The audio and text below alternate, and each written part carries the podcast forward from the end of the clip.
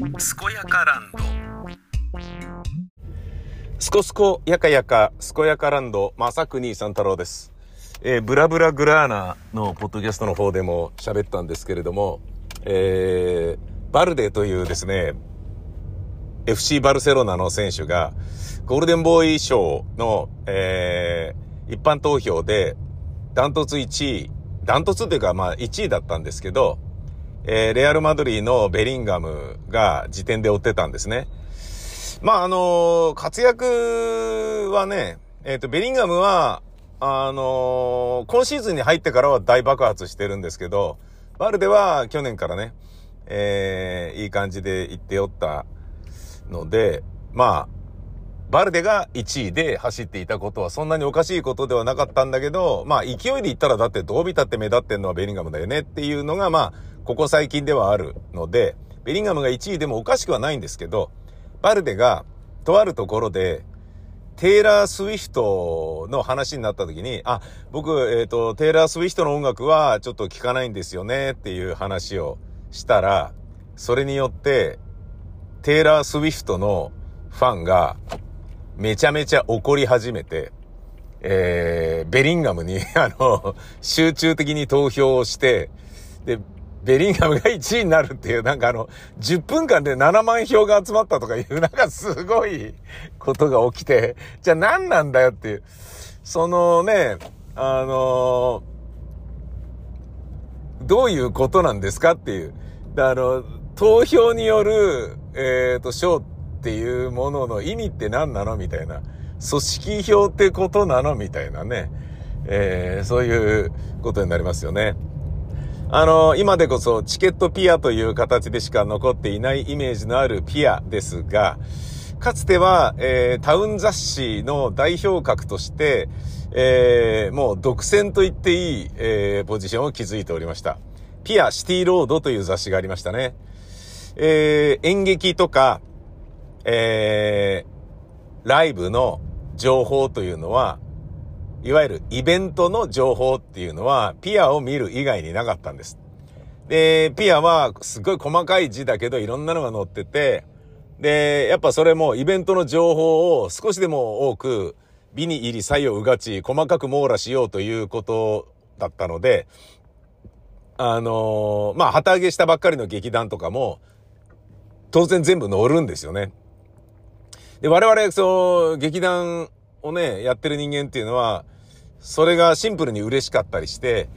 ピアで活字になって乗せてもらえるっていうことがね、嬉しくてね。うん。で、なんだろうな、ピアに乗る劇団なんだったら、スポンサードするよとかって言って、個人的に谷町になってくれる人がいたりとか、なんかまあ、そういう、えー、ありがたさがピアにはあったわけです。で、音楽のライブはもちろんのこと、えー、イベント、美術展、そういったようなものも、ピアでしか知ることができなかったっていうのが現状なんですよね。今のね、ネット社会を考えると、ありえないような、あの情報のね、乏しさだと思うんですけど、でも、それは僕がもう20代後半で劇団作ったばっかの頃の話ですから、30年ぐらい前の話なわけですよ。30年前でそうなんだからさ、でそうやって思ったら、その、ねえ、えっ、ー、と、戦時中とかね、えー、戦前とかのことで言えば、そりゃ、デマのルフにより、いろんなことが起こるよなっていう。なんかね、あのー、いろいろあったじゃないですか。その戦争でもそうだしね、関東大震災の時のね、ひどい事件が起きたことに関してもそうだし、まあそもそもね、その、戦争が始まるとか、戦争の結び方とかに関しても、そういうようなね、形で、祖語が生まれまくっているっていうのは、まあ、言葉の壁のみならず、その情報の遅さみたいなものもあるじゃないですか。ねで、実際まあもっとね、戦争の前ってことで言うと、その、ね、幕末とかで言ってもですよ、えー、その頃になったら情報を届けるためには、なんか、ね、2週間かけて、えー、江戸から京都まで歩かなければいけないとか、そんなことでしたよね。そりゃあ、ね、その場にこうなっちゃうからこうした方がいいんじゃねえとかって言って、テキパキね、あの、新選組がこういう風にやるかとか、えー、もうそのまま戻らないことにしましたから、みたいな風にされちゃったから、新選組戻ってこないらしいけど、どうしよう、あ困ったな、みたいな、そういうなんかこう、あれあれってね、もたもたしてる間にどんどん情勢が変わっちゃって、で、その情勢が変わったことを知った時にはもう説得不能になってるっていう、そんなような、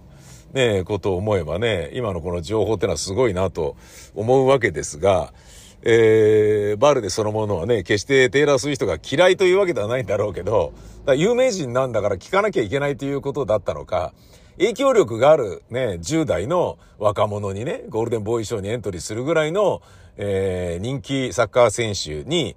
えー、聞いてないって言われちゃうっていうことが、いかに、あの、テイラー・スウィフトにとってイメージが悪いということなのか テイラー・スウィフトファンが怒ったっていうことですね。その、えー、ピアの、えー、という雑誌のね、イベントを紹介する雑誌で、ピアテン、モアテンっていうのがあったんですよね。ピアテンっていうのは、ピアで、えー、こう、見た演劇、見た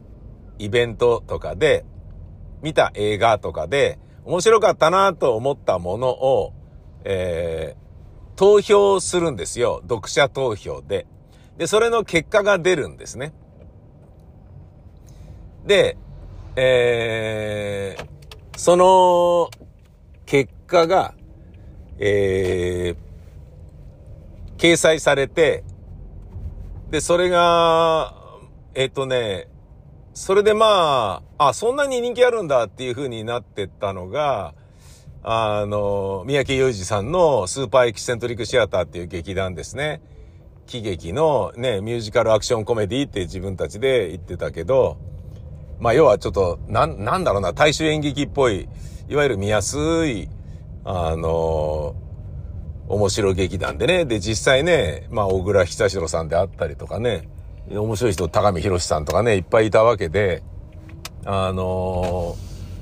そのね、爆発的な人気はね、えー、そういうことだろうなとは思うんですけど、そういうことだろうなとは思うんですけどっていうか、まあ実際ね、宮城裕二さんたちはね、もうヤンパラでね、ラジオでおなじみで、そこからテレビのレギュラーバーッと増えてっていう感じじゃないですか。イカ天の司会やってとかね。で、そのね、あのー、第二世代が岸谷五郎さんとか、えー、寺脇康文さんとかね、あと山田さんとかって、いわゆる接待っていうね、SET 隊って書いて接待っていうユニットでね、お笑いトリオでやってらしたんだけど、まあ俳優として大活躍で、ね、言わずもがなの相棒ですよね、寺脇さんはね。そういう、えー、人気者がいたから、ということもあったのかもしれないけど、1位だったんですね。で、それは何の、えー、ねえ、っ、ー、と、依存もないんですけど、ベリンガムと同じように依存はないんですけど、ただですね、えー、なんだか、これなんで1位なんだっていう人たちが、えー、ある時から圧倒的1位を獲得するっていうことが何年もずっと続いてたんですよ。これがね、すごい、あの恥ずかしくないのかな、この人たちみたいに言われちゃってたんですよね。で、それがですね、陣広事務所っていう、神という字にひらがなの広しで陣広事務所っていうところだったと思うんですよ。僕の記憶に、えー、誤りがないのであれば、えー、誤りだとしたらごめんなさいと言っておきますよ。これはね、失礼なお話になってしまいますからね。その SET とか、いわゆる劇団四季とか、普通の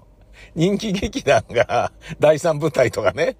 夢の郵便者とか、そういうのを全然抑え倒して、G 広し事務所がずっと1位だったんですよ。で、このピア店の投票っていうのは、ピアを1冊買うと、えピアは1冊100円だったんですね。で、安いけどいろんな情報載ってていいなみたいな感じだったんだけど、本当にみんな買ってたから、100円でも多分ね、利益上がってたんだと思うんですよ。で、そこからチケットピアってのを始めて、チケットセゾンっていうのが広まってとかになっていくんだけど、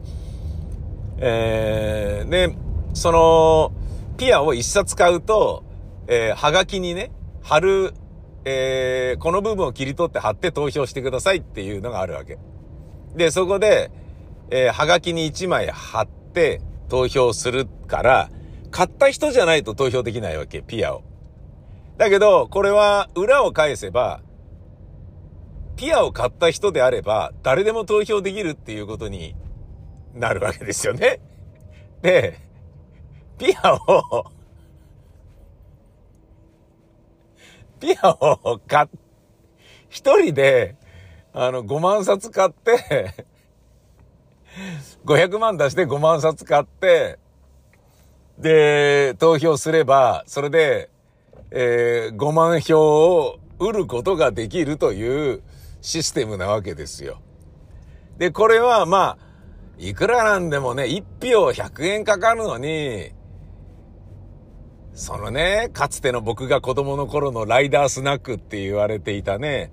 仮面ライダーカードが欲しいがために、ライダースナックのスナックなんか誰も食やしないのに、ライダースナックバカ売れしてね、でみんなカードだけ集めてスナックは川に流すっていう、まあ、社会現象になった事件があったんですよ。僕もそれね、何度か買ったことありますけど、僕はちゃんと食べてましたけどね。僕、あの、僕んち貧乏でしたから、お菓子とかそんなね、買ってもらえなかった、スナック菓子なんかほとんど買ってもらった覚えない。自分のためのお菓子っていうのはまずないから、まず家でお菓子っていうのもそもそも食べたことがなかったですよね。うん。お菓子とかケーキっていうのは、なんかこう、ブルジョワな人とかね、ハイソサエティとか、あの、社長の息子が食べるものみたいなイメージでした。僕の中では。ケーキとか、あの、なんだろうな、パフェとかね、プリンアラモードとかそういうものはさ、うん。なんですけれども、えー、だからそういうね、我々からしてみると、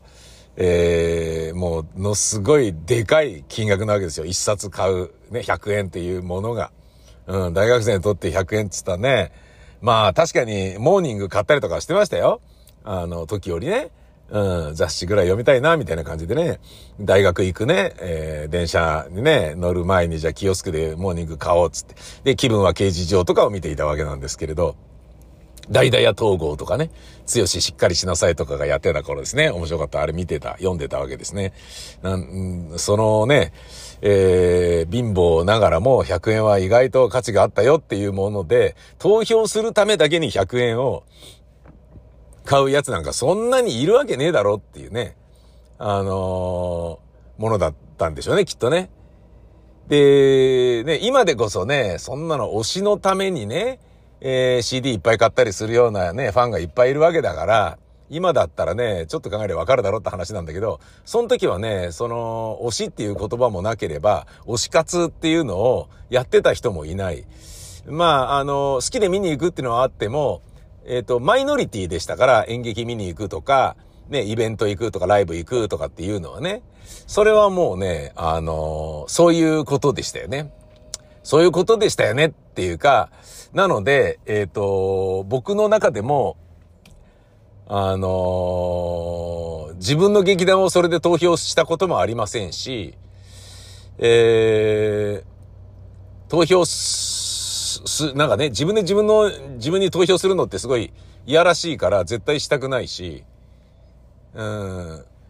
だったんだけど、その陣広事務所はもう堂々と、あの、いいです。別に組織票と思われても構いませんっていう形で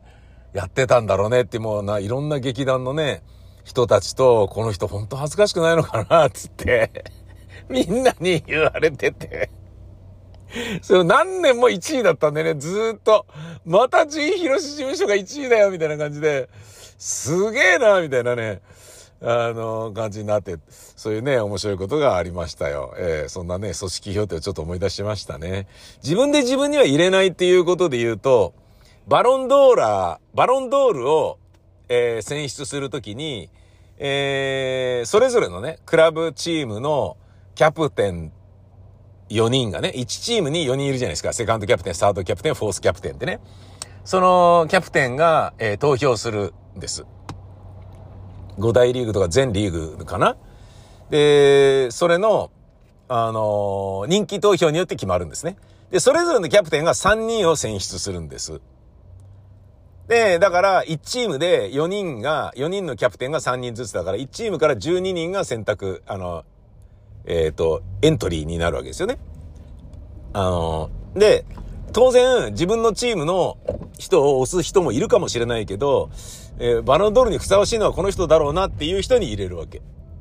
で、そんな中で、リオネル・メッシとか、まあ、何人かが、えっ、ー、と、誰に投票したっていうのが、外へ出た時期があったのね。公開された時があって、で、リオネル・メッシは自分に入れてないんですよ。バロンドール取ってる年でもですよ。あの、リオネル・メッシは、えっ、ー、とね、イニエスタ、チャビ、クリスティアーノ・ロナウドとかそういうのに入れるわけですよ。やっぱロナウドすごいな、もん、みたいな感じでね。そこがメッシのすごい俺大好きなところなんだけど。で、クリスティアーノ・ロナウドは自分に投票してるんですよ。自分に投票して、なおかつメッシに投票してないんですよ。どうですかこの違い？どうですかこの違い？で、これ出ちゃうと、やっぱり選手の格が出るからさ、あのー、いや、公開するのやめましょうよっていう話にそりゃなったんだろうね。だ公開されることが分かってたわけでもないのに、メッシという人は自分に入れず、ねえ、えー、ね、一番のライバルであるクリスティアーノ・ロナウドであろうとも、まあ僕の活躍をさておいて、つまり自分には入れないっていうのはまあね、礼儀としてあるにせよ、じゃあ誰だって言ったら、まあ冷静に見ても同じチームのチャビーニエスタじゃねえかなとかね。で、あとじゃあ誰だっつって、、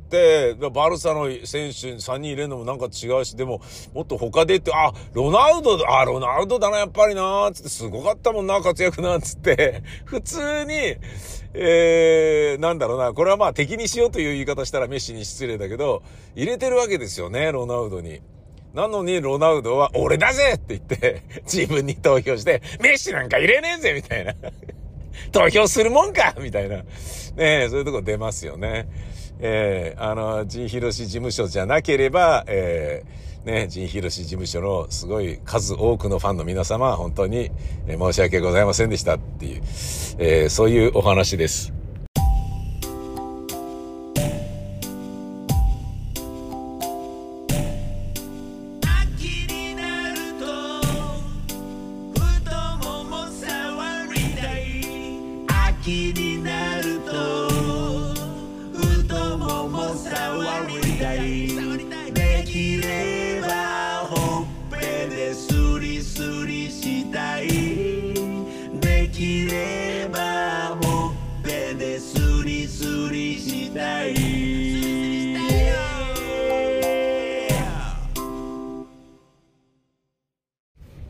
昨日は、えー、渋谷で打ち合わせがありまして、えー、それが、まあ結構2時間ぐらいかかって、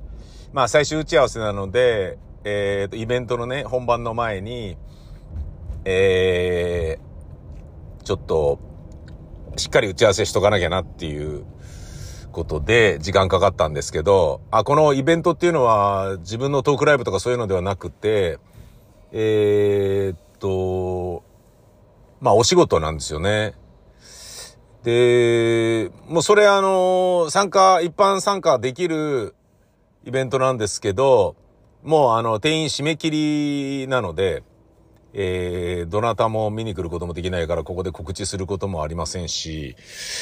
えー、っていう仕事なんですけどね。で、その打ち合わせが終わって、せっかく渋谷に来たので、ずっとね、ボロい、もうね、バキバキに壊れ始めてるカバンを、もうこれそろそろ新しいカバンにした方がいいだろうと思って、買おうと思って、えー、カバンをね、あの、そういう、まあ、駅に行って、なんだろうな、デパートっていうようなところとかね、あと、駅の、あのなん、なんですかね、ショッピングモールみたいなもので、カバン屋さんがあれば必ずそこ入って、いいカバンねえかなっていうのを、えー、探すように、買うようにしてるんですが、このカバンの、えカバン探しの旅に、えー、渋谷パルコに行ったんですけど、まあ、正直言うと、本当に欲しかった、えー、てかこういうのがあったらいいなっていうものは出会えなかったんですけど、でもこれは買っちゃうよねっていうようなものをいくつか買ったんですね。えっ、ー、と、それはカバンであったりとか、えー、小物とかね。あとあの、吉祥寺に、えー、置く、えっ、と、玄関マットみたいなやつも買いまして、ちょっとね、あの、気に入った柄のがあったんで、それ買ったんですよね。まあね、あの俺がね、いつも行くね、えー、お店はね、あの、おしゃれなんですよね。で、前に買ったもので言うと、いつも、えっ、ー、と、ロケにレコーダーを持っていく、そのレコーダーとネギマイクとケーブルを、あとイヤホンをね、えー、セットで突っ込んで持っていく、あのー、ポーチみたいなものがあるんですけど、それは、えっ、ー、と、そこで買ったやつで、もう大のお気に入りなんですよね。はい。で、今回は小さい、あのまあ、なんだろうな、カバン、ポーチ？え、ポーチじゃねえな。ちゃんと手先あるからな。なんか、吉祥寺からちょっと銀行行ってね、記帳してくるかとか、そういう、なんか、まあちょっとしたね、財布と携帯と鍵だけ入れて、じゃ昼飯食いに行くかとか、いう時に、ちょっと、外へ出る時に持っていくっていうのに適しているようなもので、あの、買ったんですけど、あの、そのついでに、えー、ちょっと、たまには、こう、新しくなった渋谷パルコを全然見てねえなと思って。いや、行きはしたんですよ。あのー、えっ、ー、と、パルコ劇場のこけら落としね、あ、新たなるパルコ、新生パルコ劇場のこけら落としに行きまして、まあ行きましてっていうか、そのまあ、篠介落語だったんで、で、その時に、篠介さんが、えー、メルシーひな祭りっていうのをやって、メルシーひな祭りやるときは、その幕合にね、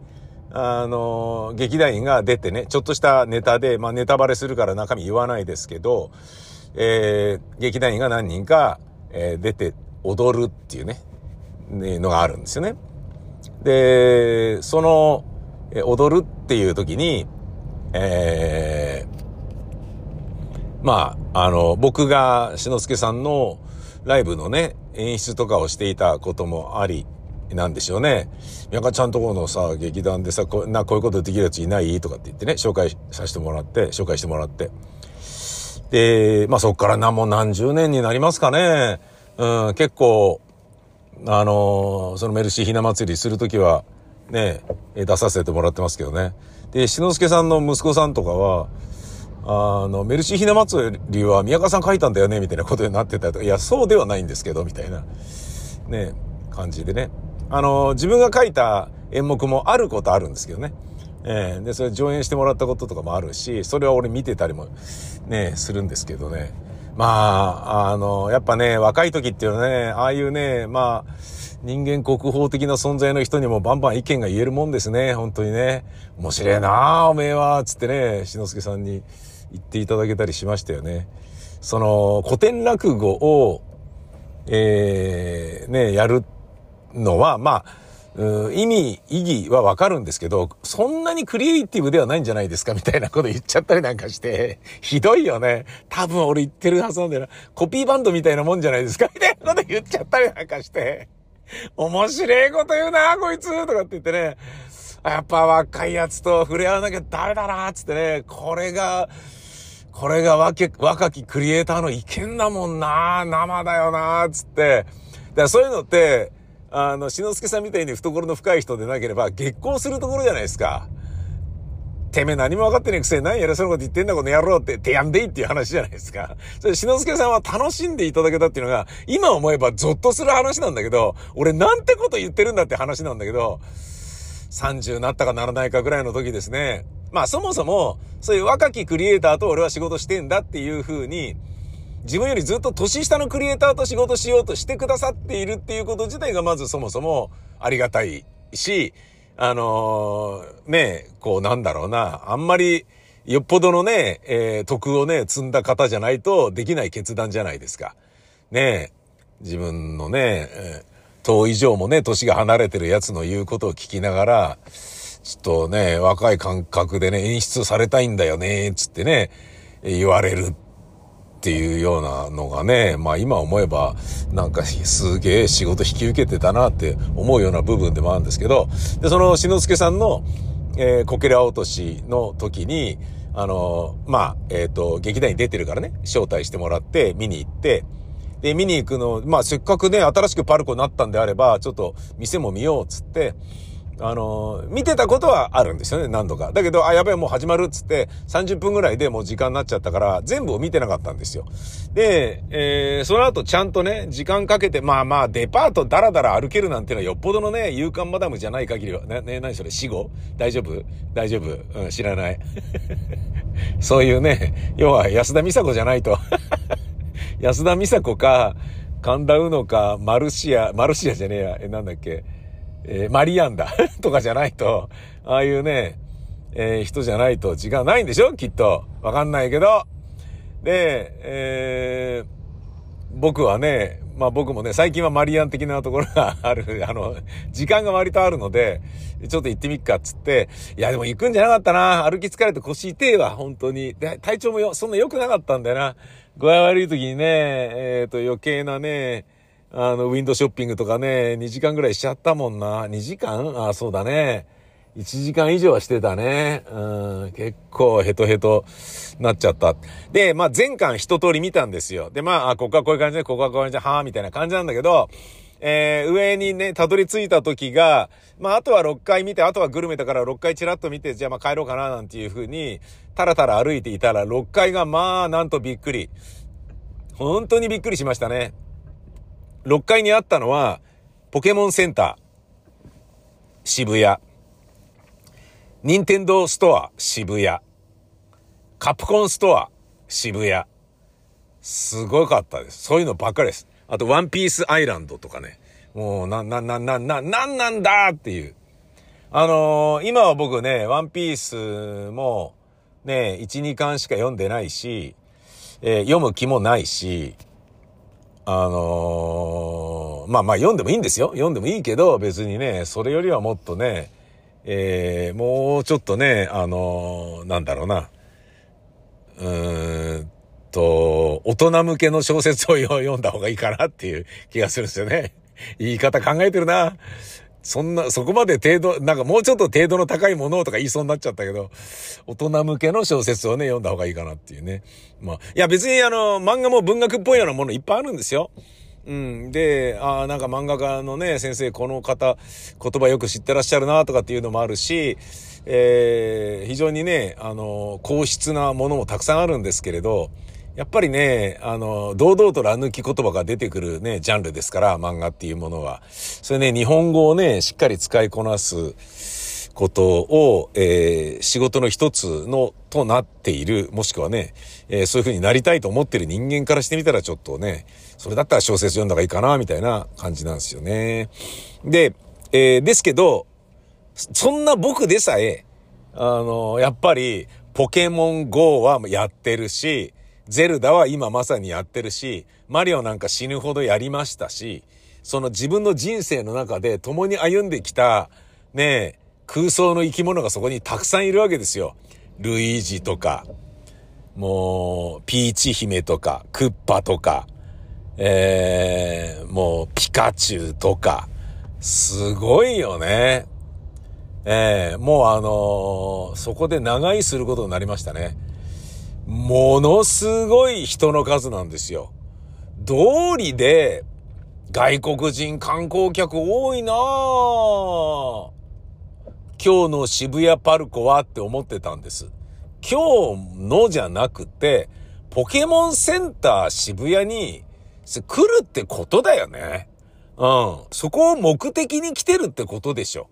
だからピカチュウのでっかいぬいぐるみ抱えてるねえ、金髪お姉さんがいたんだとかいうようなことがようやく評価しました、そこで。ええすごい人の数。で、僕も、レジの列があそこまで長蛇に並んでいなければ、散財してただろうなっていうぐらい欲しいものがたくさんあった。えー、ゼルダの伝説のね、キーホルダーとかね、あの例のね、ガジーンつってね、あの、ガンノを倒すためのあの鍵がついてるキーホルダーなんですよ。俺の家の鍵がこのガノンの鍵と同じキーホルダーに作ってすごい良くねみたいなのとかね。あと、ニンテンドー T シャツとかさ。あとね、マリオのフィギュアとか、リンクのフィギュアとかあるんですよ。で、リンクのフィギュアはね、リンクがちょっといまいちだったんでね、顔がね。うん。だからそれでちょっとね、買わなかったんですけど、もうちょっとちゃんとしてたら俺買ってただろうなっていうのが、まあリンクのフィギュアね。えー、なのですけれども、僕はやってないゲームなのに、テレビの CM で散々見ているスプラトゥーンっていうゲーム、あの、ブチャーとペンキぶちまけるやつあれの女の子のフィギュアがめちゃめちゃ良くて、俺スプラトゥーンやったことないのに、あ、これ買いたいなと思っちゃったもんね。これね、自分家の通りに置いとくだけでも全然いいとかって、吉祥寺に置いといてもいいかも、みたいに思うようなものだったよ。うん。だけど、長蛇の列だったから買わなかった。えー、あとね、マリオの緑の土管あるじゃん？あの土管を模したペン立て。えー、土管ペン立て、土管鉛筆立て、いいじゃん、これ欲しい。あ、でも長蛇の列だ。やめとこう。ね。えー、そういう感じでした。ポケモンのね、もう、ぬいぐるみとかもめちゃめちゃ欲しいのいっぱいあったよ。本当に。うわー、これあれじゃんとかね。うん。あのゼルダの伝説でさ、パズル、もうサブストーリー中のサブストーリーなんだけどさ、なんか、なんかパズルっぽい石置いてあるな、つって、これはめたらなんかあんのかなと思ってカチッとはめると、ピロリンつって出てきて、なんかあの、グミみたいなのをくれる、ね、葉っぱの生き物みたいなやついるじゃん。あれのね、なんかこう、ぬいぐるみみたいなのから、もうそれも欲しいとかね、そういう感じだったんだよね。